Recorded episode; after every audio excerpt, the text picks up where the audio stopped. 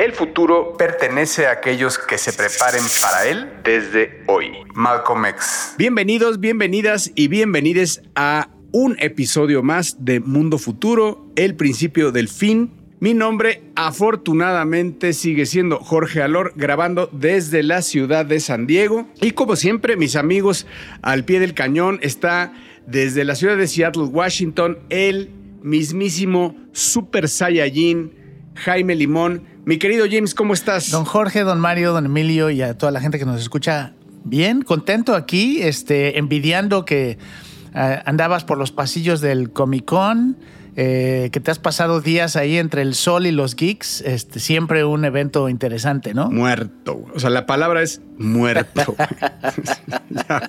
Ahora sí te pusieron a chambear. Ahora vamos a recordar esas, esas épocas que nos íbamos al E3 y al CES y eh, ahorita lo recordamos. Pero antes de eso, quiero eh, dar la bienvenida desde Toluca Edomex al señor Pícoro Pícoro, al señor Pícoro de la tecnología, el señor Mario Valle. ¿Cómo estás, Mayito? Muy contento de que te pongas de pechito para un albur, mi carnal, con ese nombre que me acabas de poner, porque es muy tentador. Pero no lo voy a hacer y me voy a quedar más bien con el albur general, feliz de decir que estoy en Toluca, la tierra del chorizo, que es bueno, el chorizo que es alimento. que es verde. Y si no lo han probado, vengan a Toluca por su chorizo, verdaderamente es rico.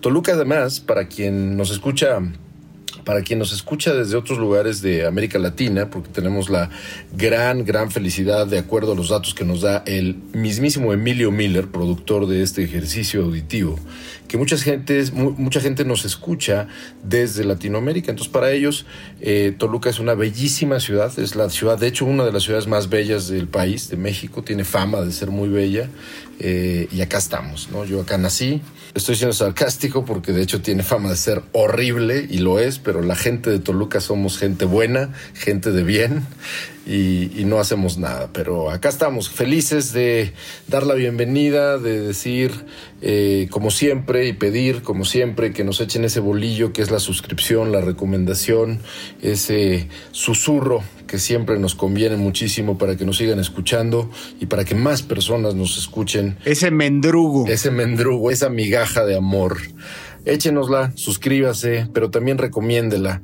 Les agradecemos mucho que estén ustedes aquí. Póngase cómodo, póngase cómoda. Esto es el episodio número 90 de Mundo Futuro. Mundo, mundo futuro. Mundo futuro. El principio del fin.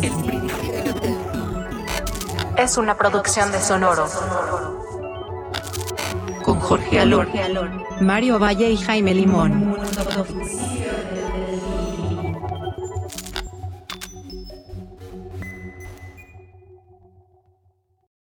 Bueno, queridos hermanos, pues les voy a platicar del viaje a Comic Con. La verdad, eh, toda una experiencia, toda una experiencia. Si recuerdan, desde que hacíamos la revista, pues, pues pensábamos, soñábamos en ir a Comic Con. De hecho, había un equipo editorial que iba a Comic Con. Nuestro, nosotros nunca nos tocó porque a nosotros recordemos que nos tocaba ir al CES, nos tocaba mucho ir a Barcelona, nos, iba, nos tocaba ir a South by Southwest, íbamos a Tokyo Game Show. A Tokyo Game Show, a E3, ¿no? Y, de hecho me, me llegaron muchos, eh, muchos recuerdos de esas épocas, sobre todo porque aguantaba mucho más, güey.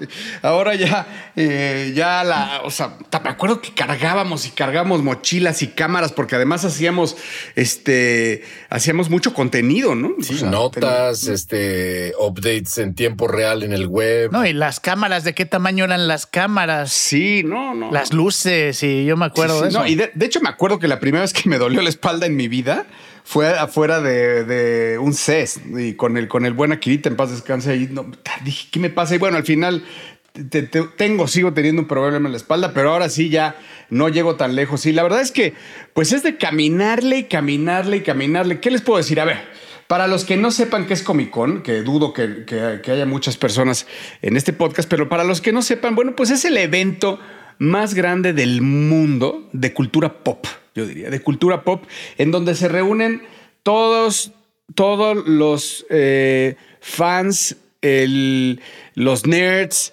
los geeks, todo- todos los amantes de la cultura pop, y cuando digo la cultura pop, pues vamos a decir que es eh, el anime, este, los videojuegos, los cómics, los mangas, los libros, las ilustraciones, las figuritas, todo eso constituye una, una, una industria millonaria. O sea, millonaria que ha hecho que esta expo, vamos a llamarle expo experiencia, que se hace y se ha venido haciendo desde hace 50 y me parece que cumplió 51, 52 años en San Diego. Bueno, no se hace siempre en San Diego, se hace desde hace 51, pero, pero en San Diego desde hace como 25. Se hace año con año y crecía y crecía y crecía, Mario. Hasta el, hasta el grado que, bueno, pues venían metiendo y metiendo estudios, ¿verdad? Este, que eran los que hacían la. Ya al final hacían de esta expo, que fue una expo de mucho contenido, eh, terminó siendo una expo muy experiencial. ¿Qué es lo que sucede en Comic Con? Pues al final todos los, todo lo que acabo de decir, toda esa cultura da da adelantos, digamos, da esas pepitas de oro para todos los que van, para dar adelantos de lo- los estudios, como los grandes estudios que hoy, ahorita les platico qué pasó, pero pues como eran Marvel, obviamente, Warner, Disney, Netflix, pues todos dan un snippets de, la, de, de- de contenidos y de premios que se le da a la gente, a los fans, a los fans que van ahí. Es una expo de fans from hell. Van a ver actores, van a ver, eh, eh, van a ver las cintas, adelantos, capítulos, más toda, obviamente todo lo que les dije para comprar. Porque algo que es muy importante decirles es que es un gran, gran, gran, gran tianguis. Este, es, es, es gigantesco. Es las- la, nave, la- todas las naves de, del, del expo, del Expo de San Diego llenas y bueno, hay presencia de algunos estudios ahora, ahorita les platico, y eh, también pues hay muchísima eh, pre- presencia para, para, para vender lo que se les ocurre, desde peluches, cómics de 200 mil dólares hasta pins, ¿va? o sea, este, boots dedicados a pins, a stickers, a Funcos, había una, hay una ciudad de Funko. Bueno, es una, es una locura. La verdad es que es una locura porque además, pues no puedes caminar, ¿verdad? O sea, de, verdad empieza eh, jueves, viernes, sábado, domingo y ninguno de los días puedes caminar.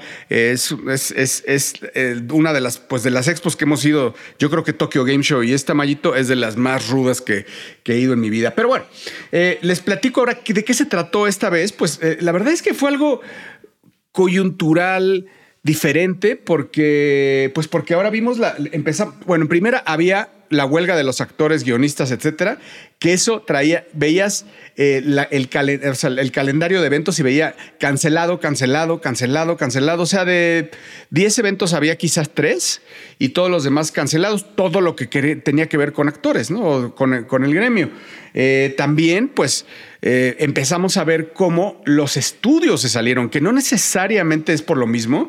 Los estudios empezaron a... Empezó a pasar lo mismo y aquí es donde quería platicar con ustedes porque, y brevemente, pero le empezó a pasar lo mismo que le pasó James a, a, a- aquí en México, que se le empezaron a salir las anclas, se le empezó a salir, este, primero pues tenía la presencia de Nintendo, este, de Sony, de Microsoft en sus buenos tiempos y de repente se empezaron a salir, le pasó a E3, ¿no? O sea, E3 también, pues se le empezaron a salir las anclas y ahora empiezan a salirse las anclas de, de, de, de Comic Con. Parece tenerlos sin cuidado, porque al final, pues para ellos regresa back to basics a lo que siempre ha sido Comic Con. O sea que hoy la versión que me tocó hoy de Comic Con es la versión más básica que ha habido en la historia, eh, en donde pues no hay esta presencia tan experiencial, sino más de contenido. O sea, lo que rige a Comic Con son los contenidos, no tanto la experiencia, en donde ya empezaba a ser muy experiencial. Y por eso les decía, también quería poner sobre la mesa pues el tema de el CCXP que fui a Brasil eh, hace seis, siete meses, en donde es una como Comic Con, pero muy experiencial, más experiencial que geek, digamos, ¿no? No había tanta venta, sí había un poco mucho más balanceada y muy experiencial. A mí en lo particular me gustó más el concepto de la ex Comic Con o del CCXP, en, en- en donde está más balanceado la experiencia eh, con el contenido y con la venta, ¿no? Con esto que estás diciendo sobre eh, que se vayan las Anchors y ah, hablando, digo, sin, sin, sin estar sesgado, porque bueno, somos aquí fundadores los tres desde distintas trincheras del EGS. Eh, el EGS continúa, ¿no? Y ha evolucionado independientemente de que la industria efectivamente eh, tuvo momentos donde, pues, sí, los Nintendos, los Xbox, los PlayStations a lo mejor dejaron de estar. Y en este caso que Comic Con, como dices, creo que le diste al clavo cuando hablas de que regresa a los básicos y los básicos son verdaderamente lo que hace que la gente que es más core y más cercana hasta emocionalmente del show, regresa, ¿no? Una de las cosas que estaba yo leyendo que tuvo esta edición del Comic Con, como lo acabas de decir, es que tuvo una cantidad de nerdos que no habían regresado en años al Comic Con, justamente porque durante muchos años Netflix estaba ahí y Warner y veías este conferencias de prensa de en ese entonces de no sé series de Netflix de mediano pelo como The Blacklist no eh, que no son propiedades intelectuales realmente poderosas como todas las propiedades intelectuales de cómics y de, tradición que normalmente Comic Con tenía. Y esto ha regresado. Y a mí la verdad es que es una de las cosas que a mí me, me hacen también considerar regresar. El último Comic Con al que yo fui como visitante, ni siquiera de trabajo, fui de visitante, fue, yo creo que habrá sido 2014, 2015. Y todavía tenía estos, estos estos temas, ¿no? Yo creo que lo que estamos viendo también es una evolución, ¿no? De, los modelos. Jorge, tú mencionabas que las empresas grandes de videojuegos, por ejemplo, se habían salido de eventos y uno yo creo que es obviamente esas empresas mantenían esos eventos de alguna manera, ¿no? Sustentaban por la inversión que hacían, por. Pero creo que conforme han evolucionado esos eventos, uno ya no es necesario. O sea, ya tienes esta parte de comunidad, la parte de esports que no existía hace muchos años. Como que han salido muchas cosas que han reemplazado. De generadores de contenido. Exacto. Entonces ya hay otras razones muy diferentes para ir a estos eventos. Yo creo que también las empresas pues, son gastos muy, muy grandes que probablemente hoy en día con un tweet o un video en YouTube alcanzas 10 veces más la gente que alcanzabas antes. Pero esa sensación de querer estar en persona, por más tecnología que tengamos, es bien importante porque tú lo que escuchas de la gente que va a cualquiera de este tipo de eventos es que se sienten como en familia, ¿no? Se encuentran a la tribu, encuentran a la gente que piensa como ellos. Yo creo que eso no va a cambiar. El chiste es los foros y los formatos que les presentes pero eso, por más que digitalicemos y puedas estar de manera virtual y a cualquier oportunidad, y lo estamos viendo otra vez con los conciertos, a cualquier oportunidad, la gente, sobre todo joven, que está gastando más en, está prefiriendo gastar en experiencias que en cosas físicas, va a seguir apoyando y yo no, yo creo que esto va a seguir creciendo. 100%, te apoyo 100% porque pues ahí se ve todo tan sólido en el evento que realmente no hay eh, ningún acecho de alguna inteligencia artificial que vaya a poner en peligro algo que tenga que ver con Comic Con, incluso lo contrario. O sea, yo creo que va a empezar a nutrir a todo, a, hacer más fácil la barrera de acceso de los dibujantes, de los editores, de los que, o sea, va a ser, yo, yo más bien creo que se va a pulverizar, ¿no? O sea, va, va a haber una serie de nuevas obras, de nuevos escritores, de nuevas formas de ilustrar y que va a ser mucho más fácil, porque, por ejemplo, fui al, al, al, eh, al museo de Comic Con que está eh, en el Balboa Park, que lo hicieron entre todos los fans, por cierto. Una cosa increíble, ¿no? Y, bueno, me tocó, pues hay una expo abajo, una exposición permanente de, Stan Lee, de todos los primeros cómics, una locura. Este, luego hay un piso de Pac-Man dedicado solamente a Pac-Man, en donde puedes ver los primeros sketches de, de cómo hicieron al Pac-Man, los fantasmas cosas muy nerdas que, pero los quieres, los ves y quieres llorar, güey. Este, luego en el piso de en medio, pues te va narrando pues la evolución de cómo del principio y ahí es donde quiero llegar, o sea, de lo difícil que era ilustrar y después animar, o sea, ilustrar y, hacer la animación al final y hoy cómo va todo eso, pues de alguna forma simplificándose. Y dicho eso, quería contarles a ustedes y a nuestro respetable que pues que me metí a una de las conferencias y dar, quiero darles esta, esta pepita que me tocó vivir, que es una conferencia de Pokémon. Eh, y, bueno, hablar de, Empezaron a darnos, pues como lo primero que nos dieron, hacía como a, los fans, porque bueno, obviamente disfrazados, gritando desde que, desde que pusieron el primer, la primer cortinilla, todo lo que se imaginen, eso pasó. Este, las filas para entrar, nosotros pudieron, nos pudieron meter, etcétera. Eh, pero pues al final ya estábamos ahí. Y pues pusieron, lo primero que hicieron fue poner un behind the scenes y lo que no creerían, lo que acabamos de decir, pues primero los, o sea, todos los personajes se los echan a lápiz. Y de ahí de lápiz y papel los pasan a las tablets y de las tablets ya los...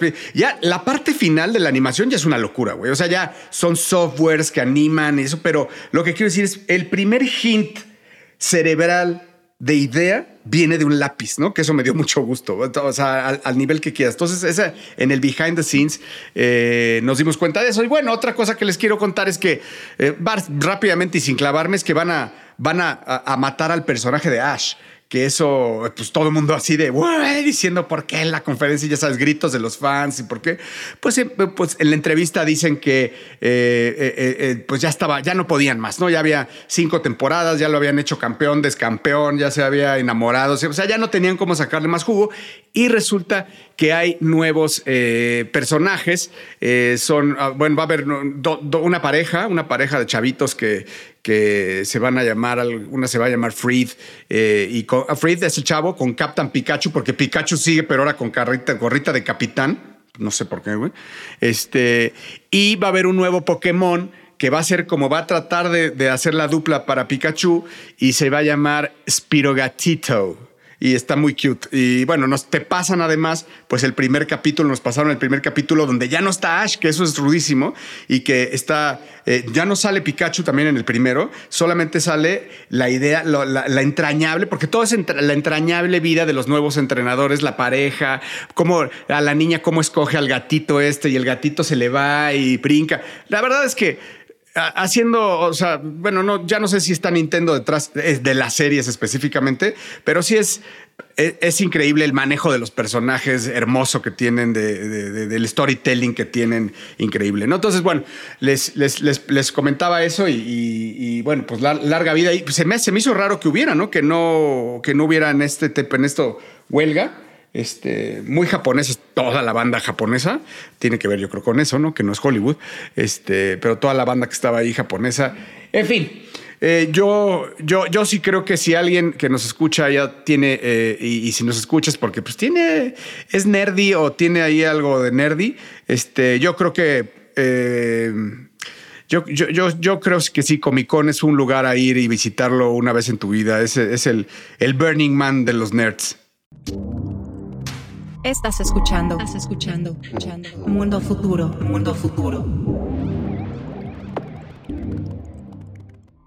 Bueno, yo les voy a contar de algo que parece a primera vista noticia, pero como usted, eh, querido podescucha, y querida escucha sabrá y recordará, este ejercicio auditivo no da noticias, entonces aunque parezca noticia, esto no es una noticia, tiene implicaciones bien interesantes a futuro. Es una noticia que estremeció recientemente, hace unos días, literalmente creo que fue 18, 19 de julio que lo dijeron, eh, donde Meta, ¿no? Ex Facebook, Meta, anuncia que dentro de la arena de la lucha en la inteligencia artificial, todo el mundo sabe que, bueno, pues OpenAI y Microsoft llevan en un romance tremendo, ¿no? Bueno, resulta que Meta y el mismo Mark Zuckerberg postea una foto con el señor Satya Nadella y al mismo tiempo, o casi al mismo tiempo, anuncia Meta el release de un eh, LLM, que esto quiere decir Large Language Model, un lenguaje, un modelo de lenguaje eh, a gran escala, que es lo que utiliza, digamos, los algoritmos de la inteligencia artificial para poder tener todo lo que hemos estado viviendo desde hace ya bastantes meses con el famoso ChatGPT de OpenAI o a nivel eh, imagen, ¿no? Este, con otro tipo de tecnologías. Pero el punto es que Lama 2 llama para ser eh, eh, hispanohablantes, Llama 2, eh, fue lanzado por Meta, pero con una particularidad impresionante, Jorge y Jaime. Y esta particularidad es que es open source también. Eh, esto es una noticia muy, muy importante y bueno, la gente que es desarrolladora, que nos está escuchando, entiende las implicaciones casi inmediatamente de que una compañía del tamaño de Meta haga el lanzamiento de un Large Language Model en open source en un mundo donde evidentemente los lenguajes o los large language models eran propietarios en su gran mayoría porque OpenAI hay que decir que no es open source, está completamente cerrado, es una caja negra. Y, y en el momento en que Llama 2 desde Meta es lanzado a gran escala como open source, pues no, no nada más es una amenaza tremendamente grande para una compañía como OpenAI, sino es también una amenaza grande para otras iniciativas de open source que ya estaban, que ya estaban presentes. ¿Qué es lo que, para que la gente que no es desarrolladora eh, nos entienda cuáles son las implicaciones de un Large Language Model, de un LLM, en este caso como Llama 2? Para explicarlo de una manera muy simple, lo que hace una eh, aplicación como ChatGPT cuando estamos preguntándole cosas en lenguaje natural, cuando estamos entrando en una conversación con la aplicación, cuando le preguntamos algo, etcétera, esa capacidad que tiene esa inteligencia artificial de respondernos en lenguaje natural y en un lenguaje lo suficientemente, digamos, ordenado para poder tener coherencia, pero al mismo tiempo también darnos información que nos sirva, es fruto de, una, de un entrenamiento que en este caso es un lenguaje, un modelo de lenguaje largo de gran escala que OpenAI tiene y que es el famoso GPT-4, ¿no? O GPT-3 Turbo, ¿no? Este modelo de, de, lenguaje que tiene en este caso OpenAI, pues es para OpenAI y es utilizado de una manera completamente ultra secreta, ¿no? ¿Qué es la implicación para que quede claro esta noticia?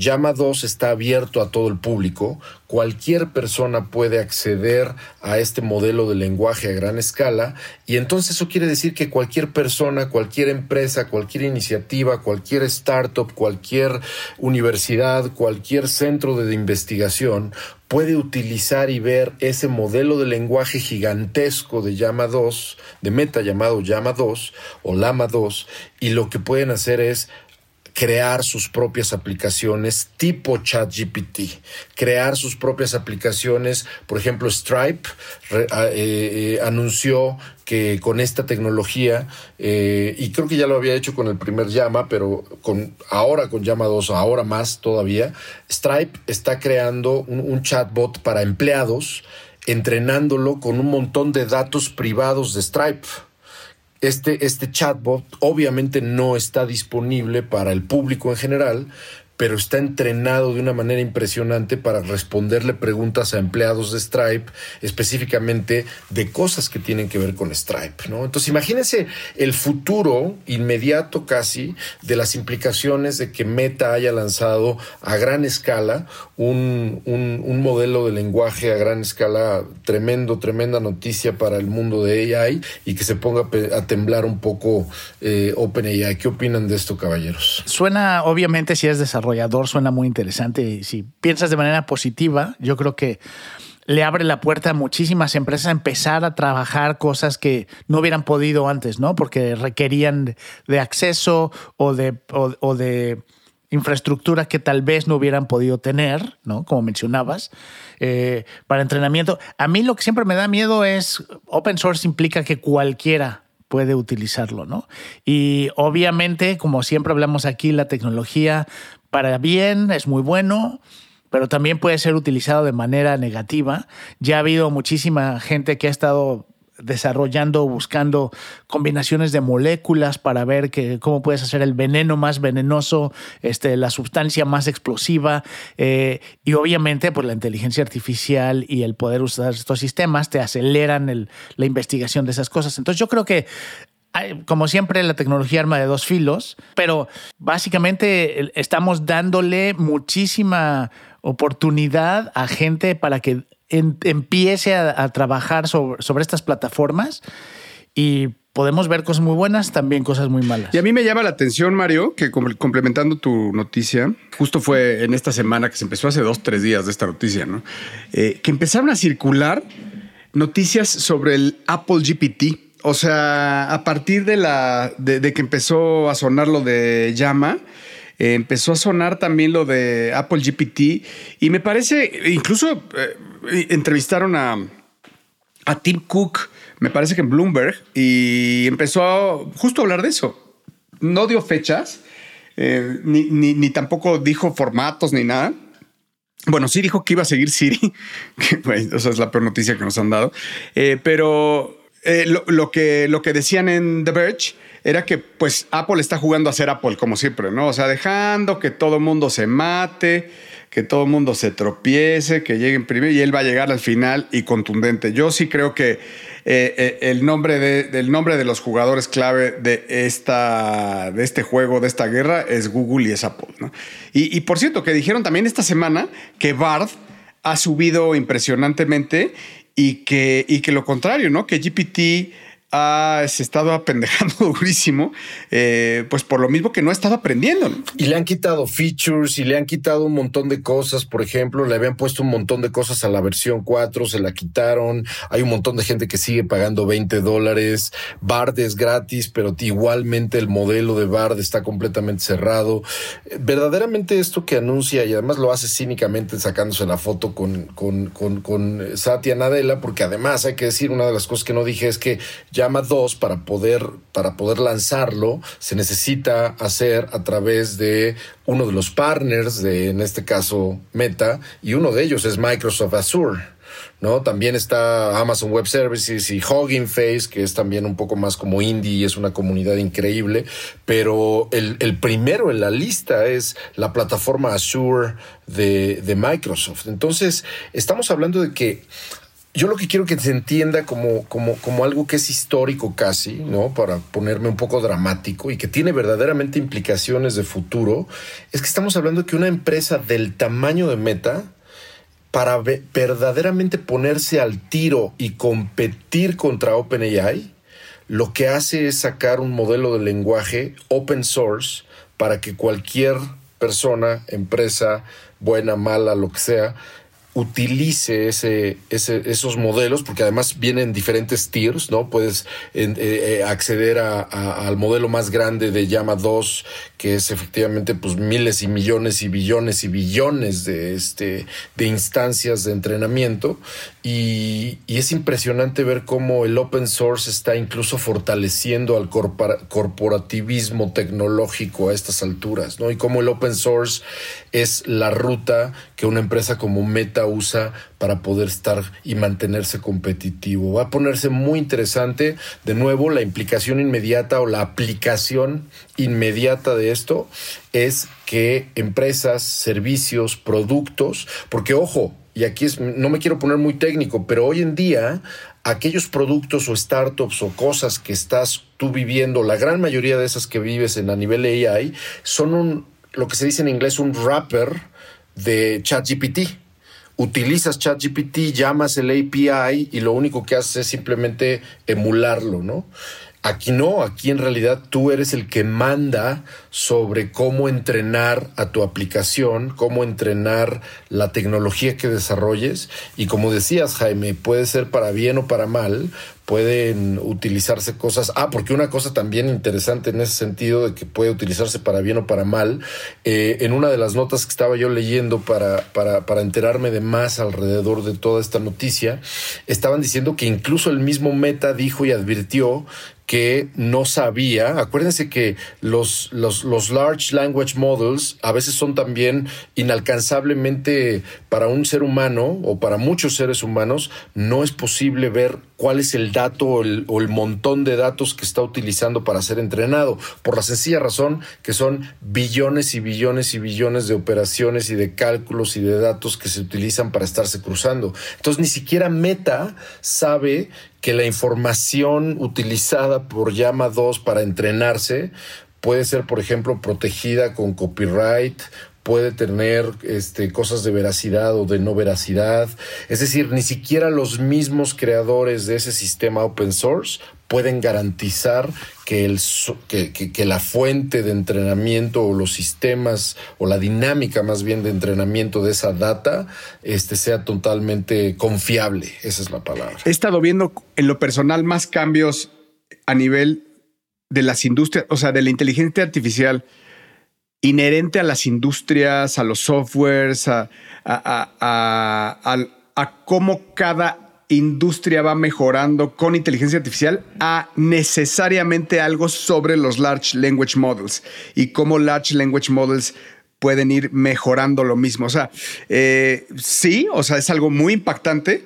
Eh, cuando sal, no tenemos ni, ¿qué? Tenemos ocho meses, diez meses de haber salido con el primer Large Language Model y, y, y, no, no siento que haya un uso, una implementación, o sea, a tal grado y tal escala como se está usando la, la, inteligencia artificial en ya las diferentes industrias, ¿no?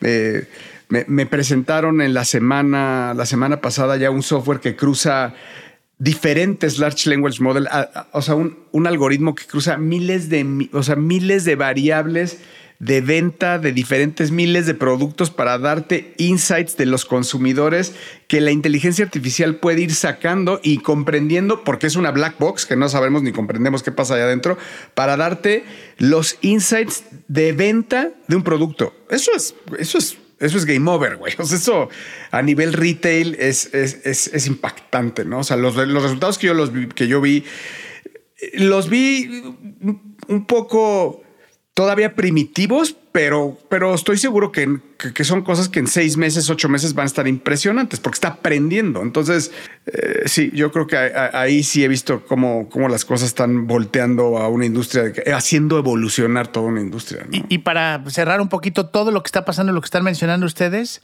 eh, no sé si tuvieron oportunidad de ver, pero acaba de suceder la primera reunión de la Casa Blanca y la presidencia de Estados Unidos reuniendo a todas las empresas de inteligencia artificial como que para empezar a poner orden en la casa, ¿no? Eh, le van a meter como 140 millones de dólares a desarrollar lo que están llamando institutos de investigación nacionales de inteligencia artificial del gobierno, que va a empezar a poner o por lo menos a trabajar con estas empresas a ponerse, no reglamentación, pero sí ciertos procesos para que, por ejemplo, de entrada no se lancen ya eh, LLMs grandes sin que haya algún tipo de no autorización, pero algún, algún tipo de conversación. Es decir, ya estas empresas están... Un tipo de vigilancia. Exacto, como autorregulación, pero con apoyo del gobierno. Entonces están siendo tímidos porque les da miedo, no pueden pararlo, porque si paran esto, bueno, hay otros países, China, por ejemplo, que está metiendo muchísimo dinero, ¿no? Y que no va a parar nada, al contrario. Entonces el gobierno de Estados Unidos lo que está buscando es tener algún tipo de control, algún tipo de comunicación con todas estas empresas para que ya no haya sorpresas, no lancen cosas sin que el gobierno tenga una idea y que también haya algún tipo de proceso que ayude a mediar entre estas mismas empresas qué es lo que se lanza, porque si están, la verdad es que hay muchos expertos que han estado hablando con, con la Casa Blanca, obviamente espantándolos, diciéndoles esto es lo que podría pasar. Entonces, no creo que esto se definitivamente no es ningún tipo de legislación, pero interesante ver cómo todas estas cosas que ustedes comentaron que están sucediendo van de la mano también con ahora el gobierno de Estados Unidos empezando poco a poco a meterse, ¿no? Es que James, imagínate cómo, o sea, el, el, poder de, las, de los datos que tienen, el poder de, los, de la inteligencia artificial y el dinero es que para el gobierno esto es un peligro absoluto. Pues es lo que hemos hablado con, lo, que, lo que ha pasado en la guerra este, con Elon Musk, ¿no? Donde Elon Musk es el único que tiene conexión satelital para poder apoyar a ciertos países. O sea, hay una dependencia de una empresa privada para que los gobiernos, este, los ejércitos funcionen. Esto es lo mismo. O sea, eso se va a mover hacia economía, hacia la inteligencia artificial y todos estos servicios van a tener mayor poder que muchos, muchos países, muchos gobiernos y obviamente que se van a empezar a meter. El tema es eh, qué tanto pueden meterse sin este, legislar y detener o frenar un poco el crecimiento, que es, es lo que no Sobre todo cuando haces algo, ya sea como empresa o no, open source que ya por más, o sea, aquí estamos hablando de la Casa Blanca diciéndole a las compañías, a ver, vengan, pero si ya soltaste algo que es open source, ya soltaste el Kraken y pues ahora va a haber gente, instituciones eh, eh, y hasta mafias que van a saber utilizar este tipo de tecnologías y no se van a reunir con Biden. Y aunque se reunieran, güey, pinche Biden va a decir, ¿qué? ¿Qué? ¿Qué? ¿Qué? ¿Cómo? Se va a caer. Estás escuchando. Estás escuchando. escuchando. Mundo futuro. Mundo futuro. Y bueno, para terminar este episodio, quería platicar con ustedes de eh, un estudio que realizaron este, varios equipos dentro del MIT, el Instituto Tecnológico Massachusetts, muy conocido por obviamente eh, tener dentro de sus aulas algunos de los más reconocidos investigadores y desarrolladores. Bueno, pues eh, un, par de equipos trabajaron en algo que se llama Gakachu. Y Gakachu significa pintor en japonés.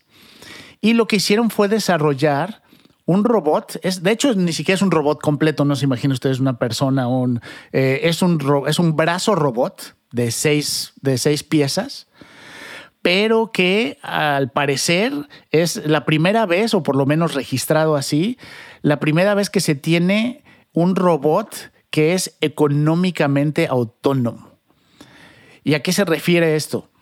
Bueno, lo que hicieron fue programar al robot para que no solo generara arte, que esto ya lo hemos escuchado muchas veces, lo que hace este robot es básicamente pinta eh, estos caracteres y luego, ya que los termina, los ofrece a la venta a través de un contrato inteligente vía blockchain.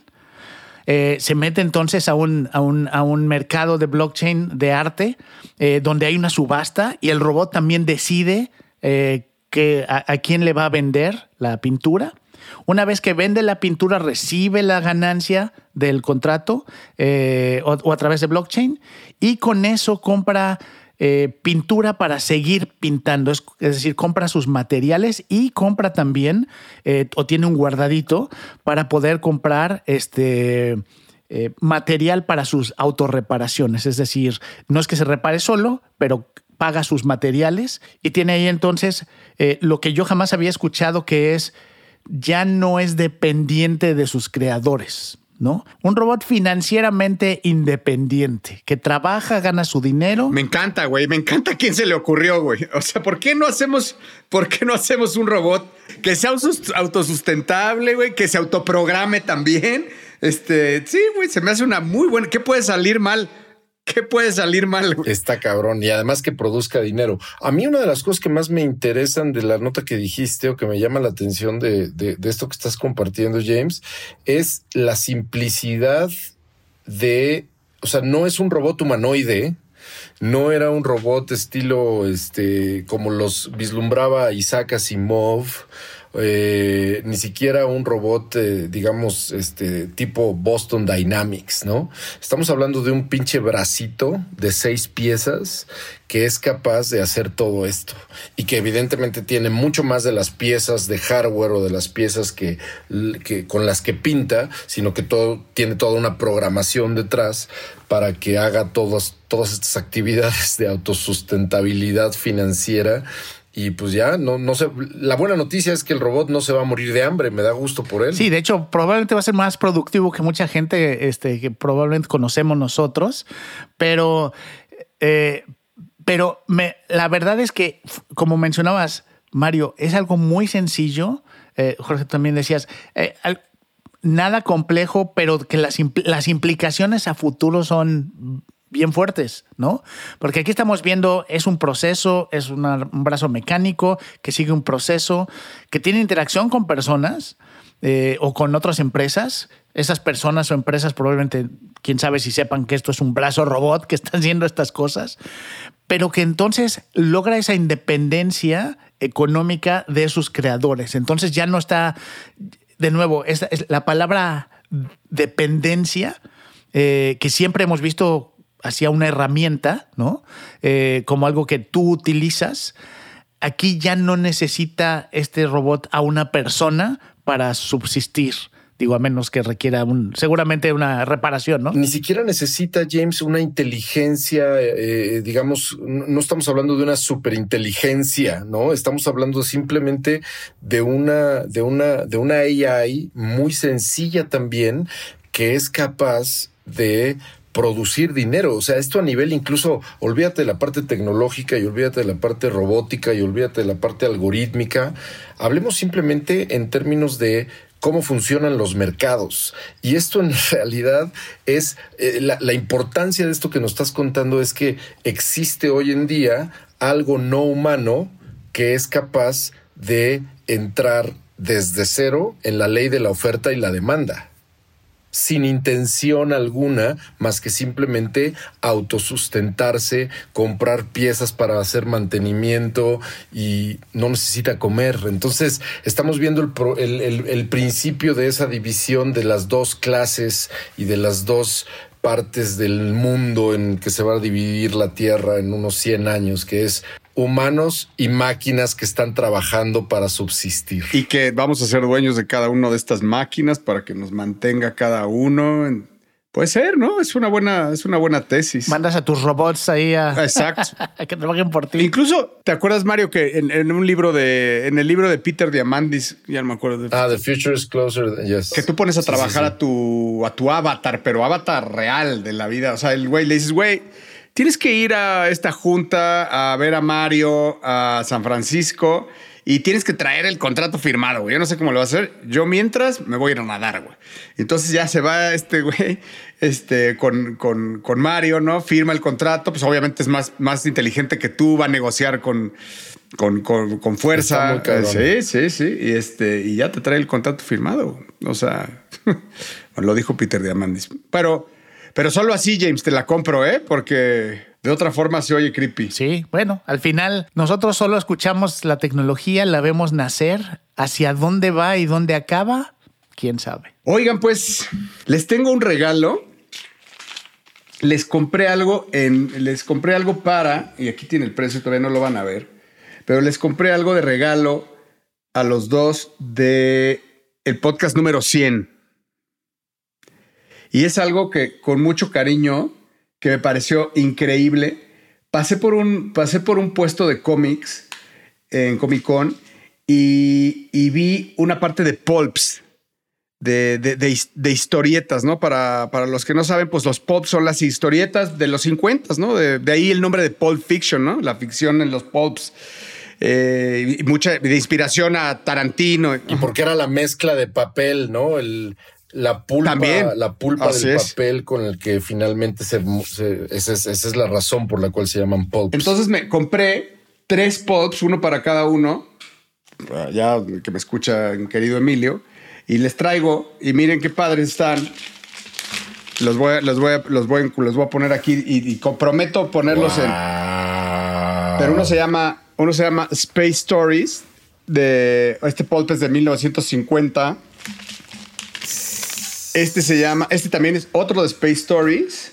Pero vean las, vean las ilustraciones, por favor. Bueno. No, las ilustraciones están increíbles. Quien nos está escuchando y no puede ver. Están increíbles, sí. Y para los que nos están, los que nos están escuchando, pues hay, obviamente, aquí les voy a enseñar una ilustración en donde están esta, una pareja este, tratando de prender un coche aéreo, pero entonces están con un casco que es obviamente esta, esta, este frasco en la, en la cabeza, ¿no? Es un frasco en la cabeza y hay un tipo verde que está como un tipo un marciano que perdió su nave.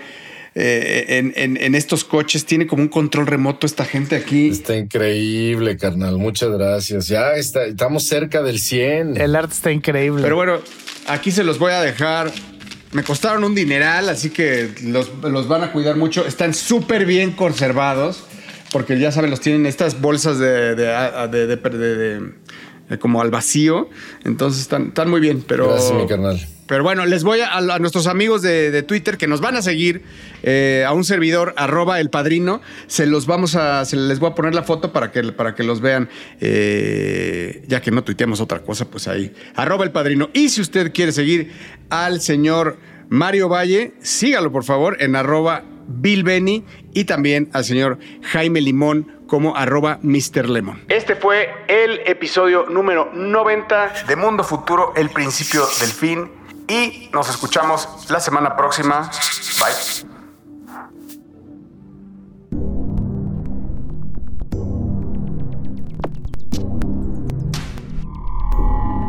Esto fue, esto fue, Mundo Futuro, Mundo Futuro, el principio del fin. Síguenos en Twitter, Spotify y Apple Podcast.